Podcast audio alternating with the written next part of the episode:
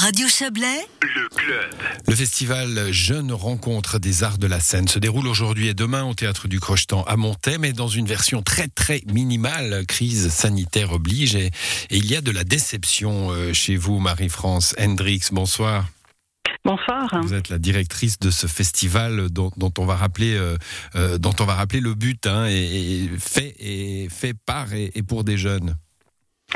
Effectivement. Donc en fait, c'est une association qui existe depuis la fin de l'année 2019 et l'idée de base, c'est de faire en sorte que des jeunes dans différentes euh, euh, disciplines artistiques et culturelles, que ce soit le théâtre, la danse, le cirque, la culture euh, digitale, puissent co-créer avec des professionnels. Donc c'est des ateliers qui, qui ont vraiment pour but de, le partage et la co-création. Et puis, ben, l'idée, c'est qu'à la fin de tout ça, le fruit de ce travail puisse être présenté au public dans un festival donc déjà l'année passée, on avait dû annuler euh, le festival qui aurait dû avoir lieu les 1er 2 mai. Et cette année, on avait quand même espéré pouvoir le faire euh, dans une, euh, disons, une formule plus restreinte, mais peut-être avec des parents ou devant des scolaires, parce qu'on avait espéré que les dernières mesures du Conseil fédéral nous, nous donneraient la possibilité de le faire, et ça n'a pas été le cas. Donc c'est vrai qu'on est tous assez déçus parce que, bah voilà, les jeunes, ils ont travaillé depuis ces longs mois, ils ont mis beaucoup de d'énergie, de motivation, de créativité, et puis on doit le faire juste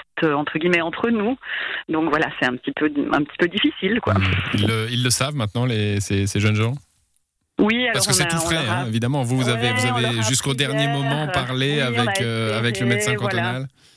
Donc on a essayé de comprendre un petit peu euh, ben, ce que ce qu'était exactement cette ordonnance Covid. Et puis il est assez rapidement apparu euh, que ben, en fait seuls les artistes professionnels ont le droit de se produire devant un public. Et comme nos jeunes sont pour certains euh, semi-professionnels en formation, en tout cas un artiste professionnel c'est quelqu'un qui est considéré par la loi comme étant rémunéré pour ses prestations, ben, il rentrait pas dans cette catégorie. Et donc on n'a malheureusement pas pu faire des représentations publiques même avec un, une jauge très restreinte et donc on s'est décidé un petit peu bah voilà attristé et puis finalement euh, déçu mais on n'a pas eu le choix de que de faire finalement entre nous euh, ces représentations et puis on a décidé aussi de faire des ateliers pour quand même passer toutes ces journées ensemble pour créer et essayer de garder euh, voilà espoir motivation et puis de montrer aussi qu'on était derrière eux parce qu'en fait Mhm. ces jeunes ils se donnent beaucoup. Et on avait envie de bah voilà de garder cette motivation intacte et le plaisir d'être ensemble en fait. Donc euh, on avait aussi envie de leur euh, c'est aussi pour ça que c'est chouette de pouvoir en parler à votre antenne. On a envie de, de rendre hommage à ce travail euh, parce que bah les jeunes artistes ils sont ils payent un lourd tribut quand même faut le dire à, à cause de ces mesures Covid. Donc c'est important pour nous de de transmettre en fait ce travail et cette Mhm. activité. Alors, le, le, le monde de la culture hein, paye un lourd tribut, évidemment, on le sait, les frustrations sont là, euh, quel, quel que soit euh, euh, l'étage de, de ce monde culturel. L'intérêt de ce festival, hein, et puis on va dire un mot aussi de, de, de ce programme Culture Radio, dont, dont Radio Chablais est partenaire d'ailleurs, qui, qui se déroule en marge hein, de, ce festival, avec des jeunes journalistes en herbe, là aussi on, on a affaire à des jeunes. C'est L'intérêt, c'est la culture, bien sûr, mais c'est aussi l'occupation de, de jeunes gens, et peut-être encore tout particulièrement dans cette période Covid, dont on sait qu'elle elle favorise une certaine déprime chez, des jeunes gens coupés de tout. Euh, bah, votre festival permettait aussi de, conserver un, un certain lien social. Et j'imagine que euh, cet aspect-là fait partie de la déception. hein. Évidemment, parce que euh, un artiste, il a avant tout pour vocation de donner à voir euh, sa création. Donc, euh, même si au fil des mois, on leur euh, on leur disait que finalement, euh, on pouvait créer ensemble, que c'était intéressant de, de travailler aussi entre soi, ben finalement, eux, ce qu'ils voyaient au bout du compte, c'est la possibilité de montrer ce travail et de parce que c'est leur manière de communiquer.